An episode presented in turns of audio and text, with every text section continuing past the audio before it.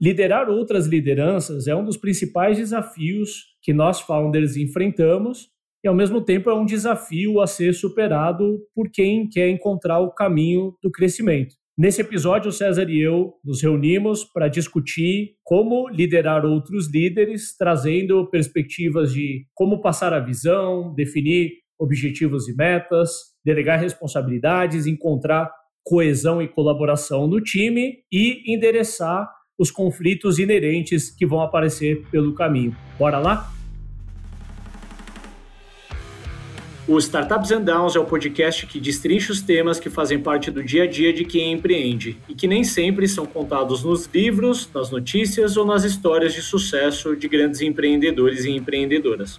Nosso objetivo é ser um dos podcasts de cabeceira de quem empreende, sem a pretensão de trazer respostas prontas e verdades absolutas. Trazemos conhecimento de causa e buscamos gerar reflexões através do compartilhamento dos ups and downs vivenciados na jornada empreendedora.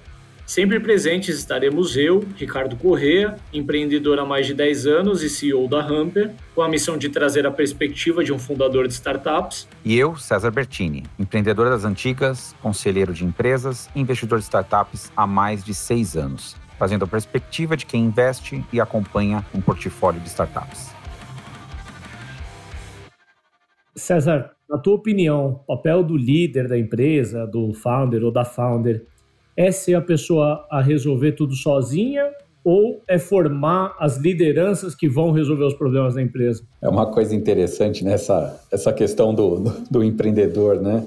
Porque os fundos querem conversar com o empreendedor, os fundos afagam o empreendedor, o mercado afaga o empreendedor, né, como a grande liderança da startup, né, afinal de contas ele que trouxe aquilo, né, a vida, né? Só que à medida que vai passando o tempo, ele vai perdendo essa relevância. E muitas vezes no começo é o founder mesmo que vai fazer tudo e tudo, desde o cafezinho até construir o software, vender, falar com o cliente e tudo mais, né? Mas à medida que a empresa vai crescendo, é inevitável, né, Ricardo? Que você deixe de ser o cavaleiro solitário, o Batman, né, e passe a ser talvez o líder ali do, da Liga da Justiça, sei lá qual é a melhor associação, mas você precisa ter o seu corpo de líderes ali formado, porque sozinho você não vai escalar, você não vai avançar.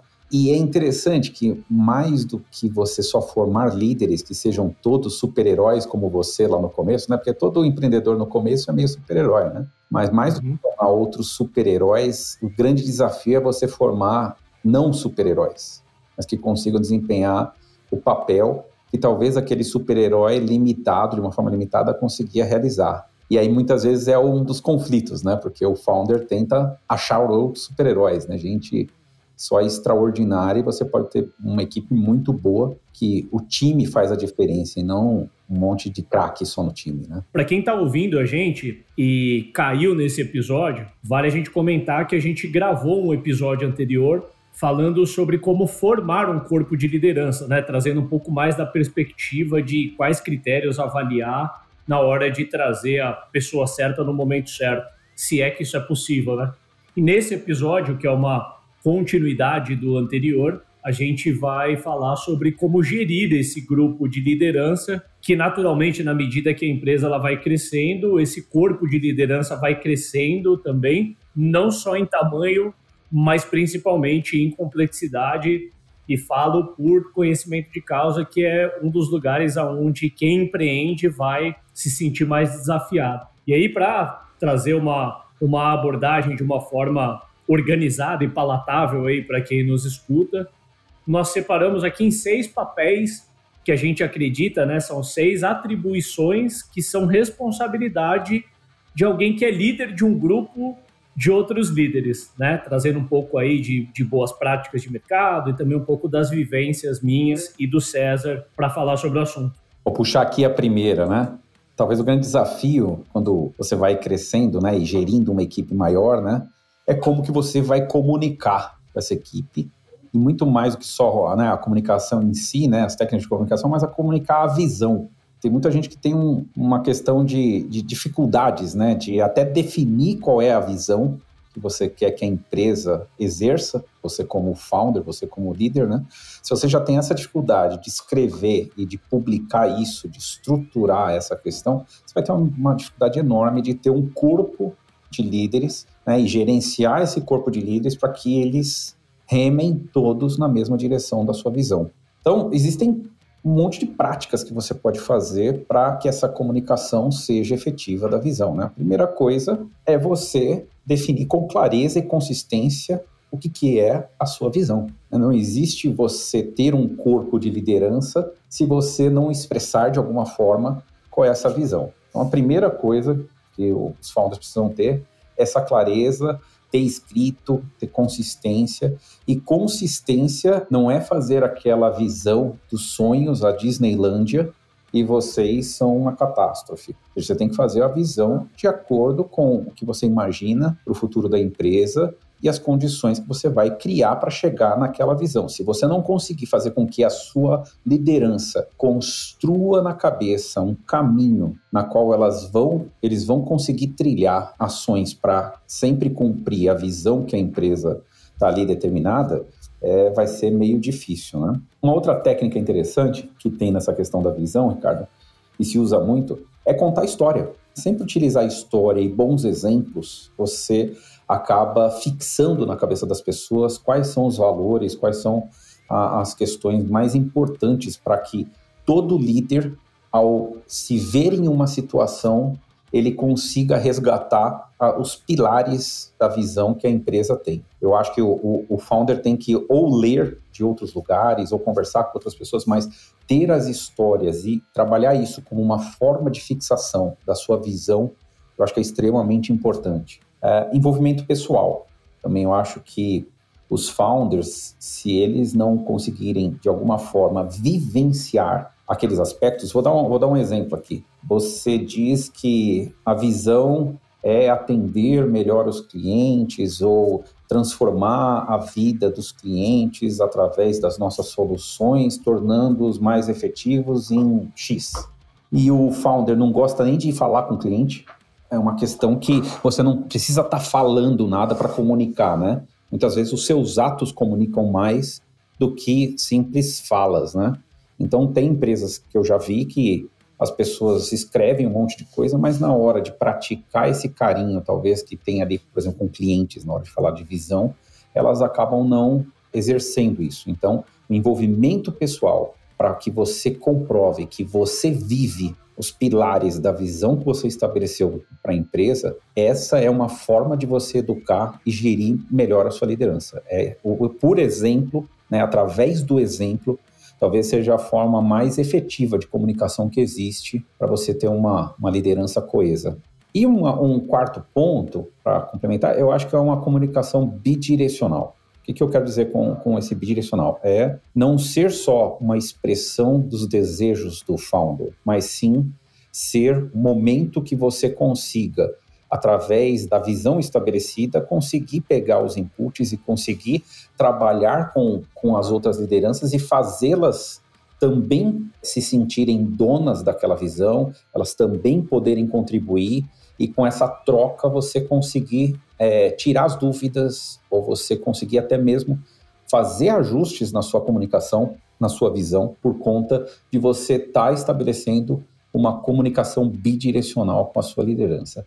Então, clareza e consistência, utilizar histórias, ter o envolvimento pessoal e uma comunicação bidirecional. Ou seja, eu acho que esses quatro pontos para você ter a comunicação efetiva da visão, eu acho que você alcança melhor a sua liderança e faz com que eles estejam trabalhando de forma mais coesa. Eu adicionaria até um ponto sobre a visão de que ela é menos mutável, né? Ela é como se fosse um destino. Ela pode mudar de tempos em tempos, mas precisa tomar muito cuidado para não ficar mudando a todo momento, senão o time uhum. fica naturalmente perdido, né? Nós founders precisamos reduzir ali para não ficar trabalhando na ideia da semana, né? Então, nós somos bombardeados com informação o tempo todo. Não é difícil a gente começar a perseguir os hypes do momento, né? Então, ora o founder quer transformar a startup dele numa empresa product-led growth, daí daqui a pouco quer transformar numa fintech, daqui a pouco quer transformar numa empresa de inteligência artificial e, e acaba que o grupo começa a ter dificuldade de seguir qual que é a visão de fato, né? Eu acho que a visão da empresa ela tem que ser única e os meios que ela pode utilizar podem ser vários, né? Ela pode alcançar aquela visão através de inteligência artificial ou através de uma estratégia product-led growth, que é o meio. Mas a visão ela tem que ser mais sólida, não dá para ficar mudando a todo momento. E tendo definido a visão, eu vou falar aqui do segundo papel, que é materializar a visão em metas e objetivos claros, né? E aí na metáfora que eu fiz, né, de a visão ser como se fosse um destino e não dá para ficar mudando o destino a todo momento, você criar metas e objetivos é como se você passasse o traçado ali, né, do ponto A que você está agora até o ponto B.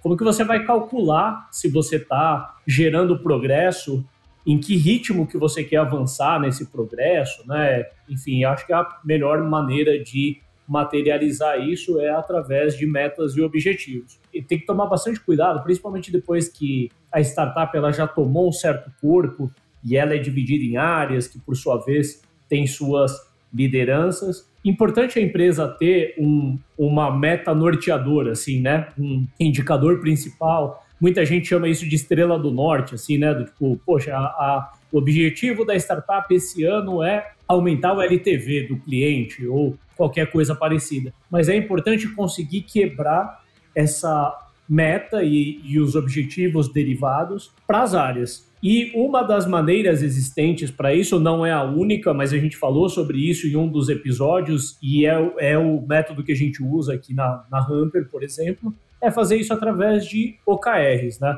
Os OKRs, eles têm a capacidade de fazer essa compreensão, né? Você traça uma visão, pode ser anual, pode ser bianual, e depois você quebra aquela visão em objetivos e resultados-chave, normalmente aplicados numa visão trimestral. Porque daí eu acho que a visão trimestral ela traz o, o dinamismo suficiente para, caso precise fazer ajustes de percurso, tá em tempo de fazer, só que também não fica mudando a todo momento, né? Eu acho que nenhuma meta é, significativa vai ser alcançada em uma ou duas semanas, né? Então, acho que ciclos trimestrais eles trazem a maturidade suficiente mas também não é um ciclo longo suficiente a ponto de, no meio do ciclo, todo mundo já ter percebido que aquela meta estava errada ou estava mal projetada e precisar abandonar no meio do período ou qualquer coisa parecida. E um outro ponto importante, principalmente quando a gente está falando sobre gerir um grupo de lideranças, é trabalhar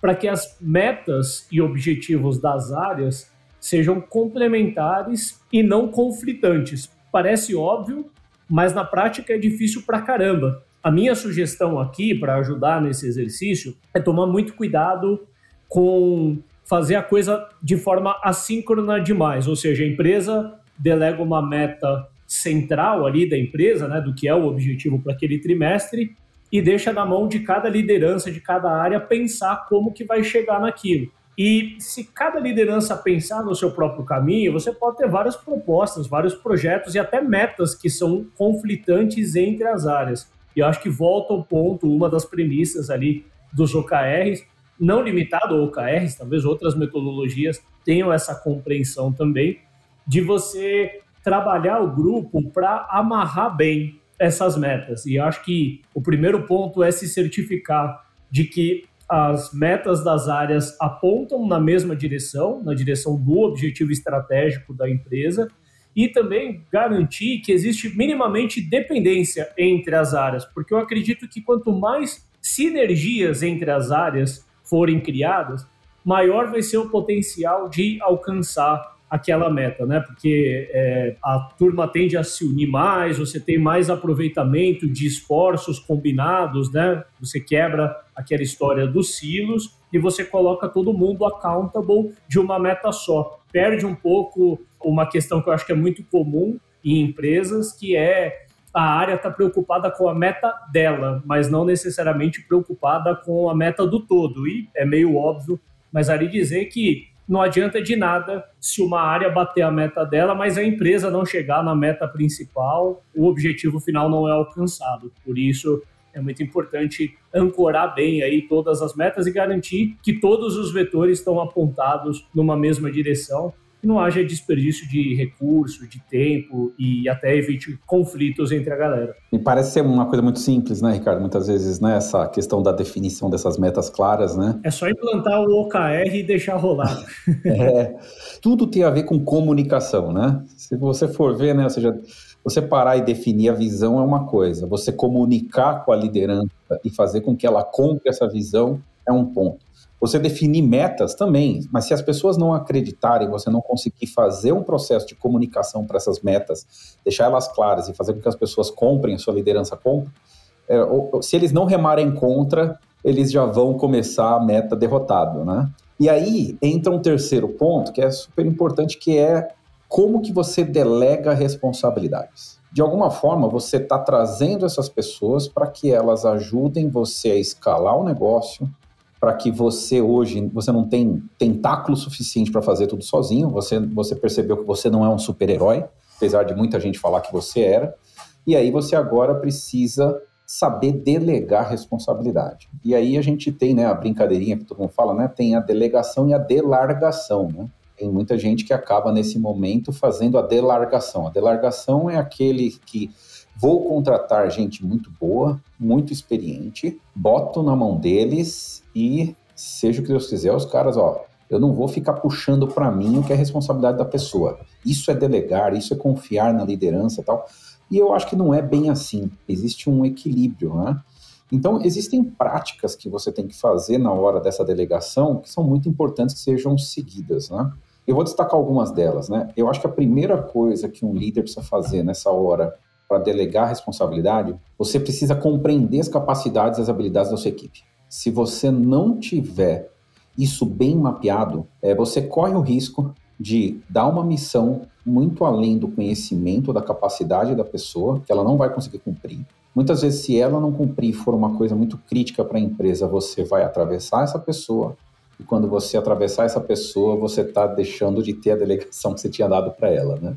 Você cria um veneno para você próprio. Então, a primeira coisa você tem que compreender, porque você precisa preparar um plano do que, que você pode entregar para essa pessoa. Ou o que, que você precisa desenvolver de habilidades para que ela seja capaz de absorver as funções que você está querendo colocá-la responsável. Então, a delegação começa por um quase que um raio-x né? Você tem que fazer um raio-x das suas lideranças e saber o que, que são pontos fortes, o que, que são pontos fracos, o que, que são coisas que precisam ser desenvolvidas para você fazer a atribuição de responsabilidades à medida desse conhecimento e à medida que ele for evoluindo. Né? Eu até brinco, né? É, é, eu, eu, fui CEO de empresa e eu, eu, brinco muitas vezes, né? Que eu nunca, nunca fiz curso para ser CEO. Então, quando eu virei CEO, eu não tinha capacidade para ser CEO.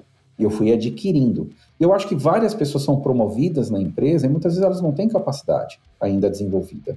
Né? E mesmo uma pessoa super experiente, talvez ela não conheça a cultura, talvez ela não conheça a visão. Então, você precisa trabalhar esse tipo de conhecimento, não só o hard skill, mas também o soft skill, para que a pessoa se encaixe, porque senão você pode trazer uma pessoa muito boa, se ela não conseguir ter esse, essa introdução, esse onboarding cultural também, você pode, ao tentar delegar a responsabilidade para ela, você está enterrando ela. Segunda coisa que eu acho importante, Ricardo, é você tem que definir qual é a expectativa que você tem com o seu líder. Se o líder não tiver a clareza, né, o que aquela, aquele papel e aquela responsabilidade traz e quais são os entregáveis e a expectativa que você tem, ou os stakeholders, né, tem em torno daquilo, muito provavelmente você vai ter uma frustração de algum lado. Ou ele vai entregar e você não vai gostar, ou de repente ele vai inferir que está fazendo uma coisa que te agrade, ou pode até te agradar, mas ele vai, não vai concordar ou vai entregar de uma forma errada. Então você precisa deixar clara a expectativa. E aí entra um terceiro ponto que as pessoas também, quando elas estão na liderança, elas precisam ter o sentimento de autonomia e confiança. Então, você como líder, se você não conseguir passar para os seus liderados que ao você delegar a responsabilidade, você definir um plano de ação com ele de acordo com as capacidades e habilidades dele. Você pode discutir isso com ele.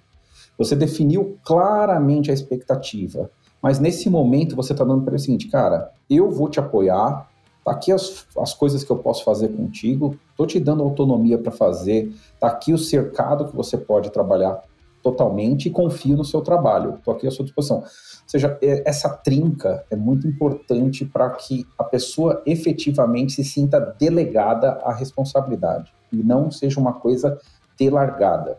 Uma prática que, que muitas vezes a gente tem que ter aqui, Ricardo, é até pedir para a pessoa repetir. Eu, eu, eu, usava muito isso, né? Eu falava as coisas e eu falava, cara, me explica agora com as suas palavras o que, que você entendeu que eu disse. Porque muitas vezes eu falava de um jeito e a pessoa talvez não entendesse.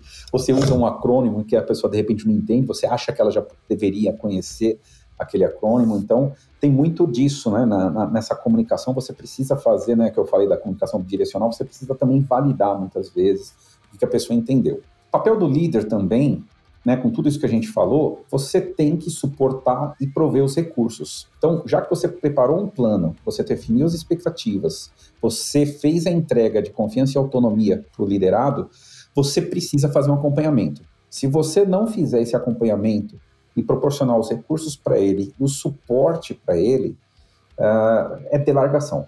Aí você delargou, você, você abandonou ele de helicóptero no meio da floresta, os equipamentos meia boca e falou para ele, cara, se vira para voltar, entendeu? É mais ou menos assim, né? Um facão para ir tirando o mato alto, né? E aí o cara vai estar tá lá desesperado, não tem água, não tem nada. Se você não prover os recursos mínimos para ele, não souber que ele precisa de algum tipo de suporte, você vai matar o Rambo ali no meio da floresta os mais antigos lembram quem é o Rambo, né? Esse, tipo de exemplo entrega a idade, né, Ricardo?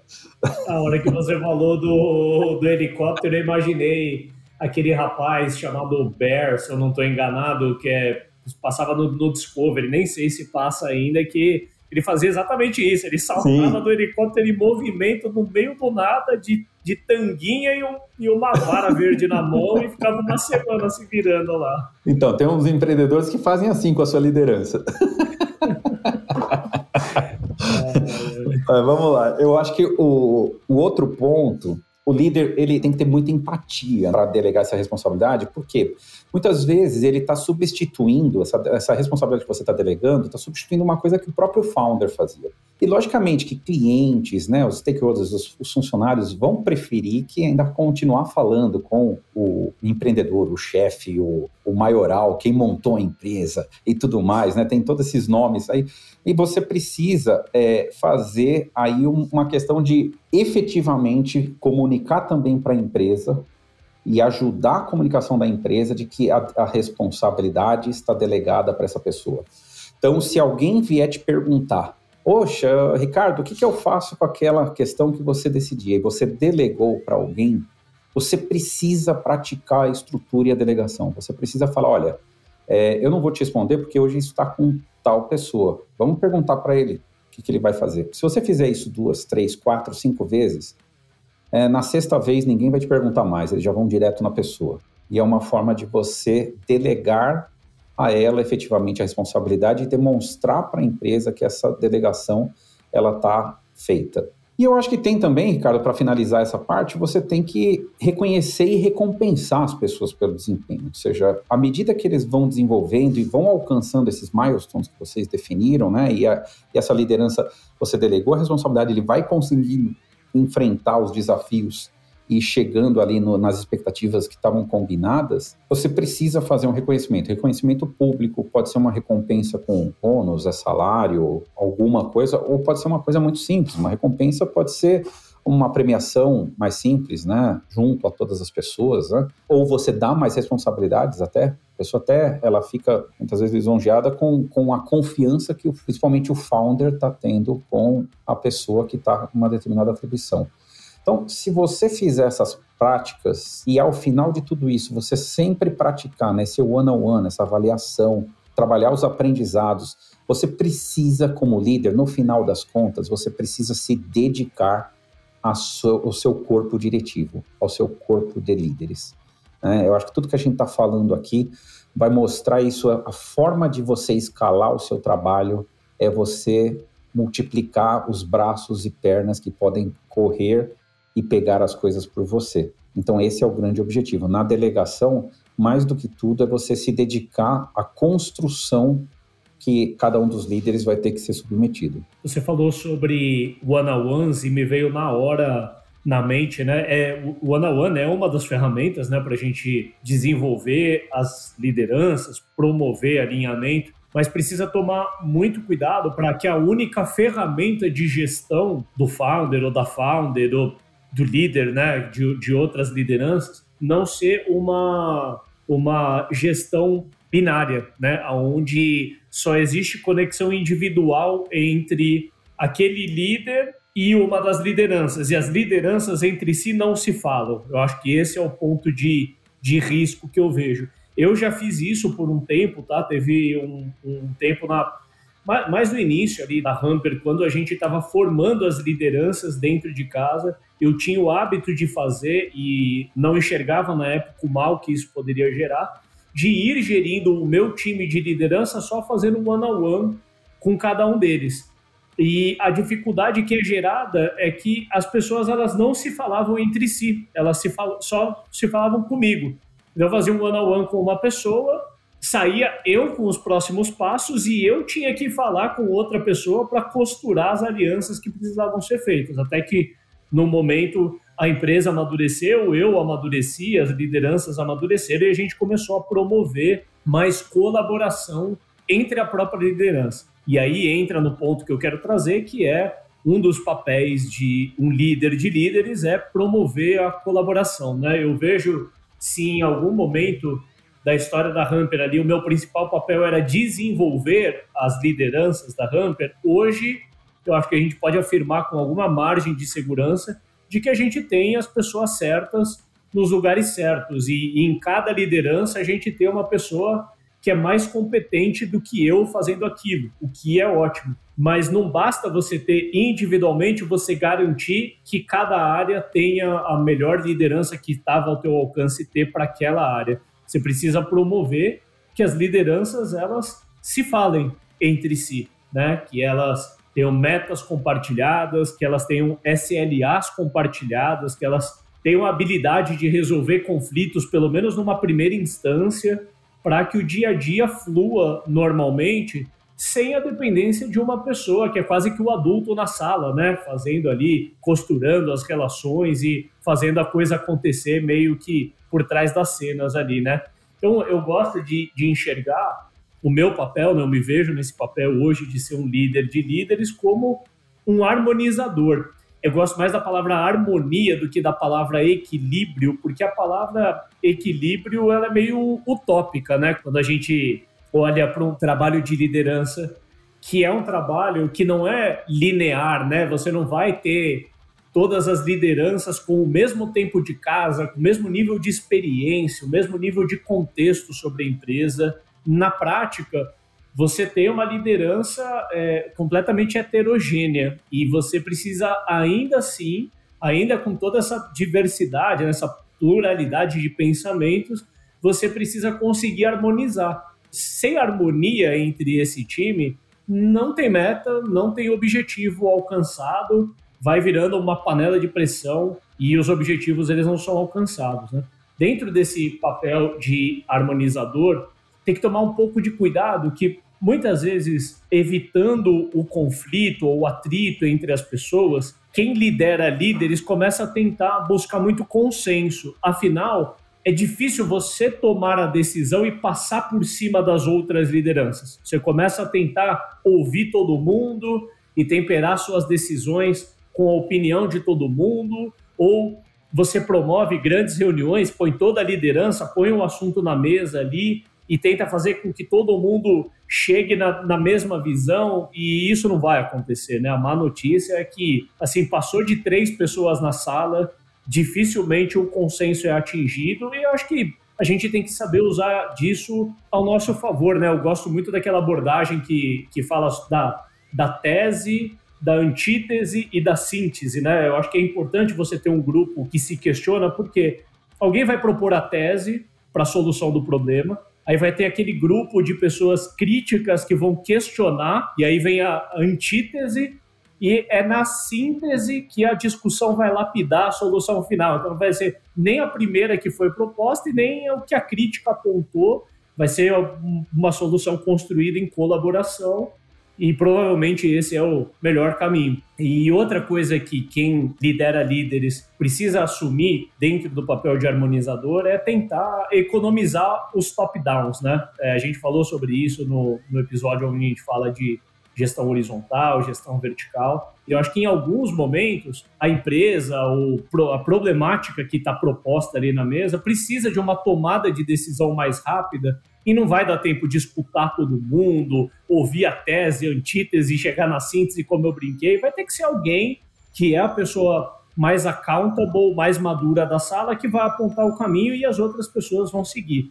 Mas não dá para ser assim a todo momento, porque se esse líder de líderes sempre usa o top-down, o grupo vai ser sempre independente dessa pessoa para tomar qualquer decisão que seja, porque já acostumado assim, não adianta a gente decidir a gente o que a gente que caminho que a gente quer aqui nessa sala só entre nós, porque no final das contas, a hora que a gente levar nossa proposta de solução, o founder vai mudar tudo do jeito dele, vai ser do jeito dele no final das contas, então não vamos nem gastar tempo, vamos levar para ele lá e ver o que, que ele tem para dizer. Deixando para trás um pouco desse papel do harmonizador, que eu acho que é, é o que melhor define líder de líderes, tem que tomar muito cuidado com politicagens, panelinhas, conversas de leve trás, né? Você vê só, só palavras pejorativas em uma frase só, mas é bem a verdade. E principalmente quando você cria um formato de comunicação de linha única, como eu falei, né? Uma comunicação binária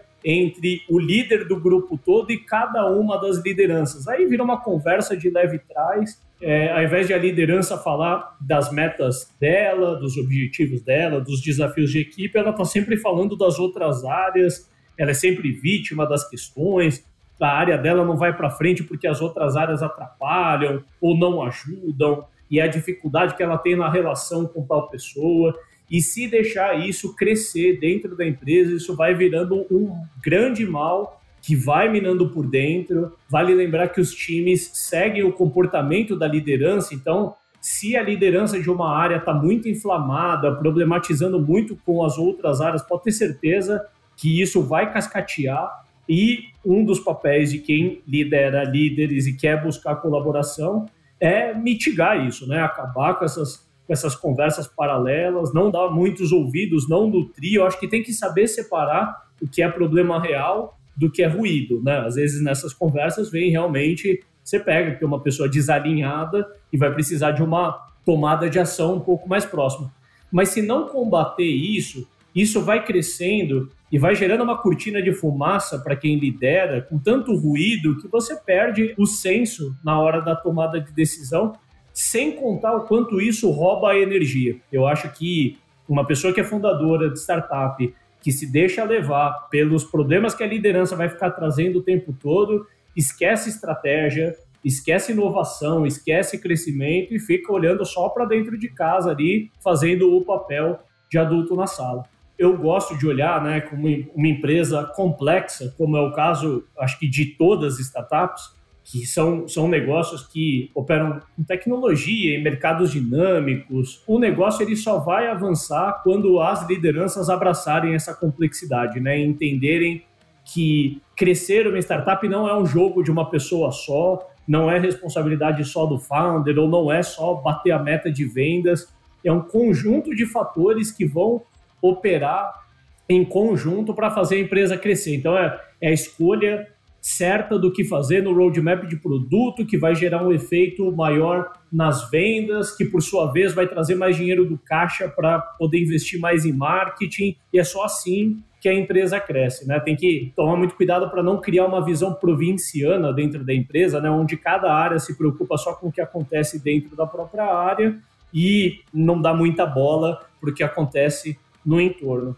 Meu ponto aqui, puxando que você comentou dos conflitos, né? Uma das atribuições né, que, que você com certeza vai ter que ter durante essa a formação da sua equipe e a gestão da sua equipe de liderança né, é a resolução de conflitos. Né? É impossível não se ter conflitos e graves conflitos ali. Né? E não só conflitos entre as lideranças, mas muitas vezes auxiliar que essas lideranças resolvam os conflitos dentro da circunscrição ali que elas estão responsáveis. Tem várias coisas aqui que dá para a gente conversar. Né? Primeiro é o que a gente comentou, de que conflitos vão existir, ponto. Você não tem como evitar. Então, não, não tenta lutar contra. Né? O que você tem que saber é qual é a forma na qual você vai trabalhar com relação às lideranças. Uma coisa que é importante: o líder não pode ter uma abordagem parcial nisso. Muitas vezes, ou seja, é, é uma linha super tênue, porque chega uma pessoa para falar alguma coisa para você, ou que está com algum conflito, e o que ela está esperando é que você, ela com a lógica dela, que você efetivamente já prontamente aceite o que ela está falando, que tome aquilo como verdade e que já haja em cima daquela percepção que a pessoa teve. Você, como líder, e para manter, o que você tem que talvez falar é o seguinte: eu preciso das mesmas condições, eu preciso ouvir o outro lado, que o que a gente precisa construir aqui é uma ponte. Aí é entra um outro ponto, né? Você tem que tem, tem, também se posicionar muito mais no foco de resolver o problema e muito menos no quem é o culpado ou aonde que está o problema em si. Talvez você precise descobrir onde está o problema para poder achar uma melhor resolução, mas sempre dando viés para os seus liderados, né, que você tem o viés total de que, olha, eu quero é buscar a solução, eu não quero ficar encontrando pelo novo ali na culpa ou quem está causando esse problema, a gente vai resolver através da solução. Então, esse é um, é, é um dos pontos muito importantes. Então, ter uma abordagem imparcial, mas ao mesmo tempo você olhar que a pessoa que veio te trazer um problema, ela espera uma aceitação e o outro lado não quer que você também tome já a posição de um lado só, só porque você ouviu. Seja imparcial, ouça os dois lados, mas deixe claro para os lados que você vai buscar é como construir uma solução entre eles. Né? Aí você tem que trabalhar, e a gente, né, eu já reforcei no meu outro ponto, é comunicação. Nessa hora né, da resolução de conflitos, você tem que tentar fazer conciliações, concessões, e em alguns momentos você tem que tomar seu juiz e tomar decisão ou tomar um lado, de repente, para poder alcançar a solução alcançar, que deve ser alcançada pela empresa. Então, nessa hora, você precisa ter uma comunicação aberta com todos os envolvidos. Você precisa tentar trabalhar nessa conciliação e na construção da ponte. Como é que você faz isso? Perguntas abertas, você tem que tentar sempre trazer qual é o bem maior que está se buscando, tentar nesse, nesse momento é sempre trazer para o ponto do que é melhor para a empresa não nas questões individuais. As questões individuais devem ser tratadas de forma individual. Tomar cuidado que podem ter coisas de comportamento nesses conflitos, na comunicação que você vai fazer, cuidado para não expor para o público como um todo envolvido naquilo. E você depois tem que chamar a pessoa que você acha que precisa de algum aconselhamento ali individualmente. Mas a comunicação aberta ela é importante para todo mundo também posicionar e saber que o posicionamento do líder é na construção da solução. Nessa busca de um interesse comum que você está buscando e essa conciliação, é importante que os seus líderes entendam que você está preocupado com a situação. Muitas vezes, os founders eles não querem, eles já estão com tantos problemas, com tantas preocupações, e aí talvez o nosso, a nossa atitude seja de minimizar o problema. Uma das piores coisas que existem é você, quando a pessoa vem te trazer uma questão dela ou, ou um conflito que está ocorrendo, você minimizar que você está com outras coisas mais importantes e que aquilo você não vai resolver agora. Né? Muito cuidado com essas falas, porque essas falas podem é, desconstruir a visão de você como principal líder da empresa, que vai harmonizar novamente ali as lideranças em torno de algum conflito. Então, conflito básico, aquele conflito de que, ah, vendeu alguma coisa que a gente não entrega, ou prometeu alguma coisa que vai ser difícil entregar, ou me prometeu entregar tal coisa para o cliente agora está atrasando, ou o negócio veio com bug. Ou seja, tem vários conflitos desses durante o dia a dia das empresas, né, com viés de tecnologia, e se você tomar o partido que ah, tá certo vendas ou tá certo tecnologia, tá certo produto, é tomar cuidado que a vida não é tão binária assim. Muitas vezes tá todo mundo errado ou tá todo mundo certo, porque tem contexto, tem stakeholders externos envolvidos. Então, muito cuidado, né? Se envolva ativamente, tente deixar claro que você se importa com aquilo e tente ser esse mediador, negociador durante esse processo de conflito. É, quando a gente fala em gestão e resolução né, de conflitos, tem que tomar dois cuidados. Né? É, muitas vezes, um founder que tem um perfil mais de pacificador ou de facilitador acaba servindo muito de para-choque entre os conflitos da galera, né? Para não deixar a galera se desentender, ele se enfia no meio ali e dá um jeito de contornar tudo. É ruim porque o grupo não se desenvolve, vai ter sempre uma dependência muito grande da, da liderança. Né? Há quem diga, e eu, e eu gosto de acreditar assim, que algum nível de tensão é importante para o grupo evoluir. Né? Usam aquela metáfora da pedra, que ela ela só é lapidada com algum nível de atrito, né? Então, acho que algum nível de atrito é tolerável para que o grupo evolua. Mas se também não endereçar, e aí é o segundo problema, né? Então, nem de mais nem de menos, né? Nem ser o para-choque que vai amortecer tudo, mas também não deixar o caos se instaurar, porque a empresa ela não evolui se a liderança ficar em conflito o tempo inteiro, né, e gastando mais energia em brigas do que em, propriamente em fazer o negócio crescer. E aí, para fechar, eu acho que tem a ver com, com muita coisa que a gente está falando aqui. No começo desse episódio, em uma das minhas falas, eu falei sobre a pluralidade que existe em um grupo de liderança, né? Muitas vezes você tem uma pessoa que tem 30 anos de mercado na função dela e você tem outra que recém assumiu a cadeira, está sendo líder pela primeira vez. Às vezes você tem uma pessoa que é, além de líder, ela também é sócia da empresa, você tem outra, poxa, que ela é só líder e dentro do grupo de liderança você tem diretoria, você tem gerência, você tem coordenação, enfim, é um grupo diverso. Os assuntos, eles não são tão parecidos, né? Por exemplo, assuntos financeiros eles são mais de ordem prática mesmo, ou talvez até um pouco mais binários. Outros assuntos de outras áreas, tipo marketing, poxa, não é, talvez tenha até alguma questão mais binária ali de budget, mídia, mas tem muitas coisas subjetivas. Então, assim, cada, cada liderança carrega o desafio da sua área e isso per se já é um desafio. Mas se a gente for imaginar a consciência do grupo, eu acho que essa é uma habilidade que quem lidera líderes tem que trabalhar, é a consciência do grupo e é estar constantemente aumentando a consciência do grupo. Para isso, já precisa, como ponto de partida, assumir que as pessoas daquele grupo não têm o mesmo tipo de maturidade, de experiência, não estão no mesmo estágio, né? estão em níveis diferentes e que está tudo bem. Né? Só que essas pessoas elas, elas precisam completar ali o seu nível de contexto para conseguir operar e é papel do líder de líderes fazer isso. Acho que tem um pouco a ver ali com o que o César trouxe também no começo, quando ele falou sobre propagar a visão da empresa, é também isso, né? Mas muitas vezes a, a, a pessoa que fundou o negócio é também a pessoa mais antiga de empresa, então ela é uma das que tem mais contexto e é papel dela conseguir disseminar isso. Muitas vezes isso acaba sendo negligenciado você vê aquelas empresas que esperam né, numa nova liderança, seja alguém contratado de mercado, seja alguém que já era do time e assumiu aquele time, uma expectativa de que, olha, agora que trocou a pessoa que estava liderando a área, agora vai, né? Parece. Eu acho que a gente até usou a metáfora do, do técnico de futebol em, em algum dos últimos episódios, aí eu vou me fazer valer dela de novo, né? A gente vê aqueles clubes que já estão algumas temporadas perdendo temporada atrás de temporada, jogo atrás de jogo, aí troca o técnico e no segundo jogo daquele técnico, a torcida e a alta gestão do clube já estão cobrando vitória, cobrando pontos, etc. E a gente vê esse erro se repetindo nas empresas, né? Uma liderança que recém assumiu ali, já está todo mundo com a expectativa altíssima de que ela vai transformar a área, de que ela vai pegar uma área que não batia meta há meses e vai levar aquela área a bater meta.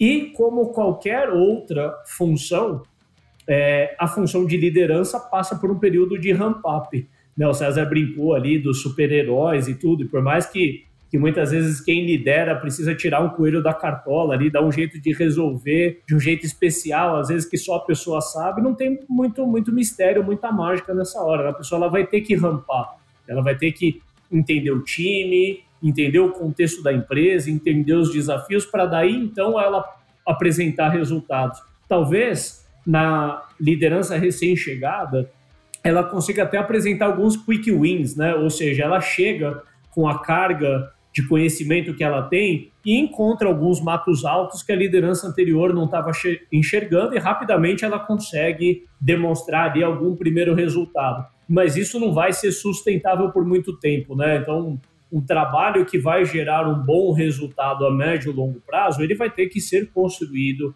a médio e longo prazo. Aqui eu estou falando muito da pessoa individualmente, né, de uma nova liderança que vai passar por ramp-up e tudo. Mas existe um efeito em cadeia que eu acho que é o ponto principal que eu quero transmitir aqui. Existe para trabalhos em grupo, né, formação de grupo de forma geral, uma teoria aí chamada curva de Tuckman. Se alguém não conhece, recomendo jogar no Google ou para ser um pouco mais moderno aqui, pergunta ao chat GPT o que é curva de Tuckman, que você vai perceber o quanto que isso gera efeito na sua empresa. Que é, é basicamente né, o, que a, o que essa curva propõe é que todo grupo que trabalha em conjunto, ou que tem algum objetivo em conjunto, passa por algumas etapas. Né? Tem a etapa de formação, que está todo mundo ali se conhecendo, alinhando as expectativas, alinhando propósito, objetivos, estabelecendo as relações iniciais. Depois tem uma queda de performance, vai para a fase que é a fase de tormento, a fase de tempestade, vai depender um pouco da referência que você encontrar, que começa a ter um pouco de conflito, começa a ter competição entre as lideranças, falta coerência, algumas áreas chegam nas metas, outras não é um período bastante desafiador e que tem que ter muito investimento da liderança em desenvolver o grupo, desenvolver essa coesão, essa colaboração, como a gente já falou. E aí entra numa fase de normatização, ou seja, o grupo ele começa a encontrar o tal do equilíbrio, desenvolve os SLAs entre si, né, e estabelece assim como que a gente vai trabalhar em conjunto sem uma pessoa ficar pisando no pé da outra aqui, né? E aí os papéis, os domínios, as responsabilidades vão ficando mais claras e a coesão e a colaboração, por consequência, começa a acontecer. E aí, finalmente, entra na fase, na quarta fase, que é o que todo mundo deseja, que é a fase de desempenho. Aquele grupo realmente superou os problemas, encontrou a coesão e agora consegue performar. Como num time de futebol ali, que parece que já joga há um tempo junto, né? Tem aquela coesão, aquele toque de bola que parece que uma pessoa ela não toca mais para outra, né? Ela toca a bola onde ela sabe que a outra pessoa vai estar, né? Fica aquele negócio meio mágico assim. Um grupo de liderança acaba alcançando esse nível. Qual que é a pegadinha que, né, que a curva de Tuckman propõe é que sempre que você muda uma pessoa no grupo, o grupo volta lá para a fase de formação. Talvez não seja tão dramático assim, mas realmente basta a gente pensar que cada liderança que muda no nosso corpo de liderança dentro da empresa, todo o grupo vai passar por uma pequena fase de ramp up, né? Eu acho que se a empresa ela tá num ponto ainda que uma liderança sai e leva embora todo o conhecimento, isso é realmente preocupante, né? Eu acho que a liderança ela pode sair, a pessoa mas ela implementou coisas que ficam na empresa, né? Os processos, os SLAs, o próprio time ainda está ali. Então, a próxima pessoa que vai assumir já vai pegar a curva de aprendizado mais ou menos no, no meio do caminho. Mas não dá para negar que cada pessoa nova que entra vai trazer um desafio novo no grupo, é uma pessoa com características diferentes, habilidades, experiências, referências diferentes, e o grupo vai passar por uma nova fase de ramp-up, por mais curta que seja. O grande desafio é que chega um estágio que a empresa atinge, que o time já tem um certo porte, e a liderança ela muda a todo momento. Né? A empresa ela vai crescendo, vão surgindo novas posições de liderança, uma liderança que já estava ali um tempo sai entra uma nova, e você está sempre sendo impedido de chegar na tão sonhada fase de desempenho, mas é um dos, dos desafios aí que nós founders ou nós líderes de líderes temos que enfrentar no nosso dia a dia. Bora para os ups and downs aí, César? Traz um primeiro up aí para nós. Vamos lá. Meu primeiro up, Ricardo, o líder, né, aí da, da startup, né, da empresa, né, o, o líder que gere com a mentalidade de que as coisas precisem rodar, sem ele estar tá segurando as pontas, ele sem estar tá equilibrando tudo. Então, a busca dele é todo dia se perguntar se eu não estiver aqui, como é que essas coisas vão se resolver, como é que é, existem os mecanismos na empresa para isso, a cultura está sedimentada, a liderança sabe o que precisa ser feito. Eu acho que quem tem esse tipo de pergunta, invariavelmente ele vai ter que olhar para a sua equipe direta, para a sua equipe de líderes e fazer com que essa equipe trabalhe da melhor forma possível.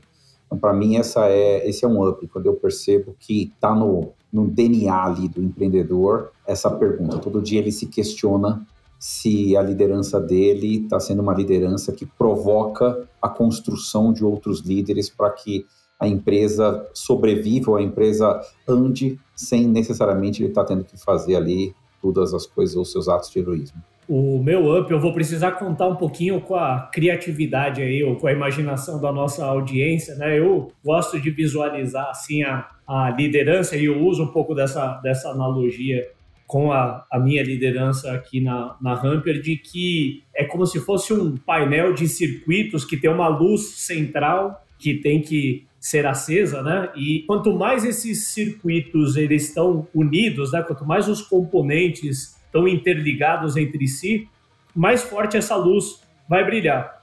Se tem um componente que está meio apagadinho, está desconectado dos outros, ou está pulsando menos energia, aquela luz ela já não fica 100%, ela vai ficar 80%, 50%.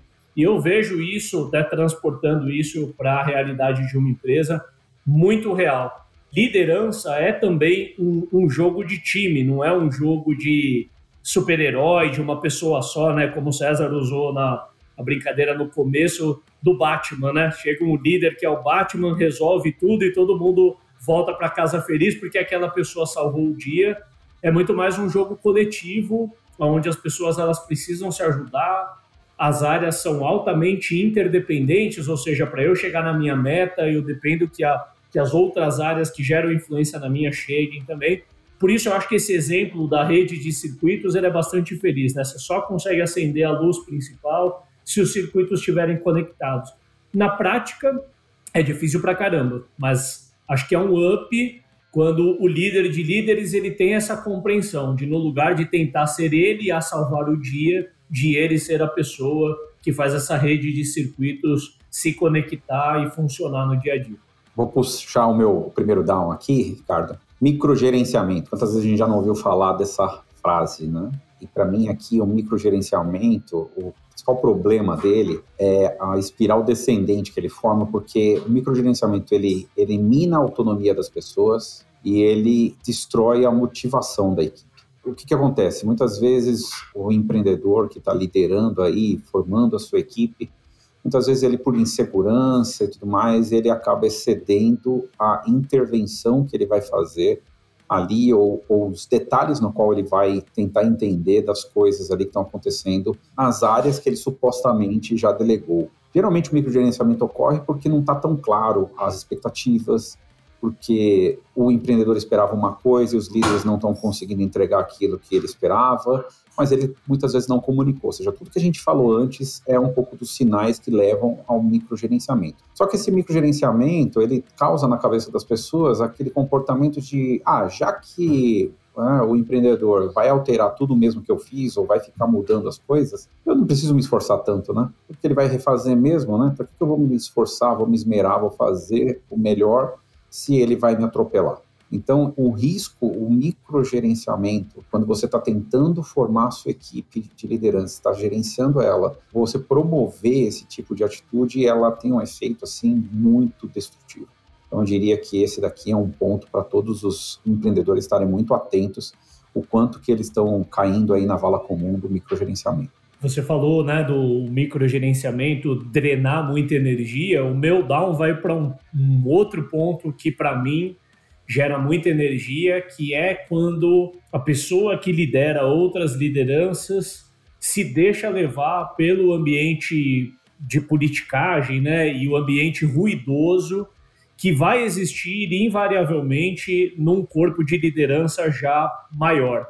Na medida que a empresa cresce, né, vai tendo áreas e, e lideranças dedicadas que não necessariamente remam numa mesma direção, né? Cada um quer puxar um pouquinho para o seu lado, e aí as conversas entre líder e liderado fica muito mais uma conversa de falar das outras lideranças, né? É muito tentando justificar assim, poxa, eu não consigo chegar nos meus objetivos porque fulano, poxa, não faz o trabalho dele direito, ou toda vez que eu preciso passar pela área de ciclano, gera um problema ali que me impede daí de fazer o meu melhor trabalho, né? E aí vai virando poxa, um zoom, zoom, zoom, uma ruideira que não leva ninguém a lugar nenhum.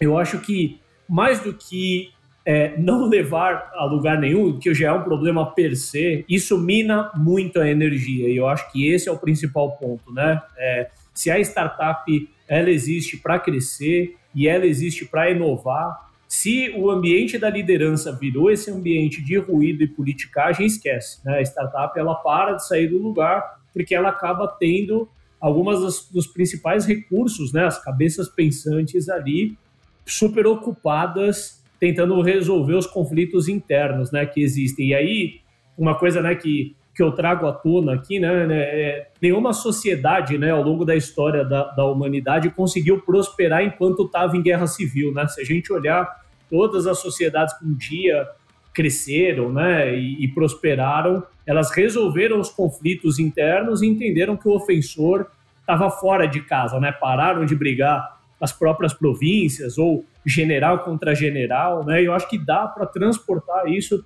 facilmente para dentro da nossa empresa. Ninguém ganha nada quando o produto está brigando com customer success, vendas briga com marketing, etc. Tem que resolver o conflito. A melhor maneira é estabelecendo diálogo, estabelecendo os agreements onde, onde precisa para deixar as coisas claras e a empresa ela entender que o ofensor ela é externo, ou seja, o maior impeditivo de vendas chegar na meta não é necessariamente marketing que não está ajudando, e sim todo mundo se unir e entender que o maior ofensor está no mercado, né? É a baixa de demanda, é a competição, é a necessidade de inovação e canalizar isso em objetivos claros que vão ajudar a empresa a progredir resolvendo esse problema externo e não brigando dentro de casa. Fechou? Fechou, muito bom. Valeu, cara. Valeu, cara. Até o próximo. Este foi mais um episódio do Startups and Downs.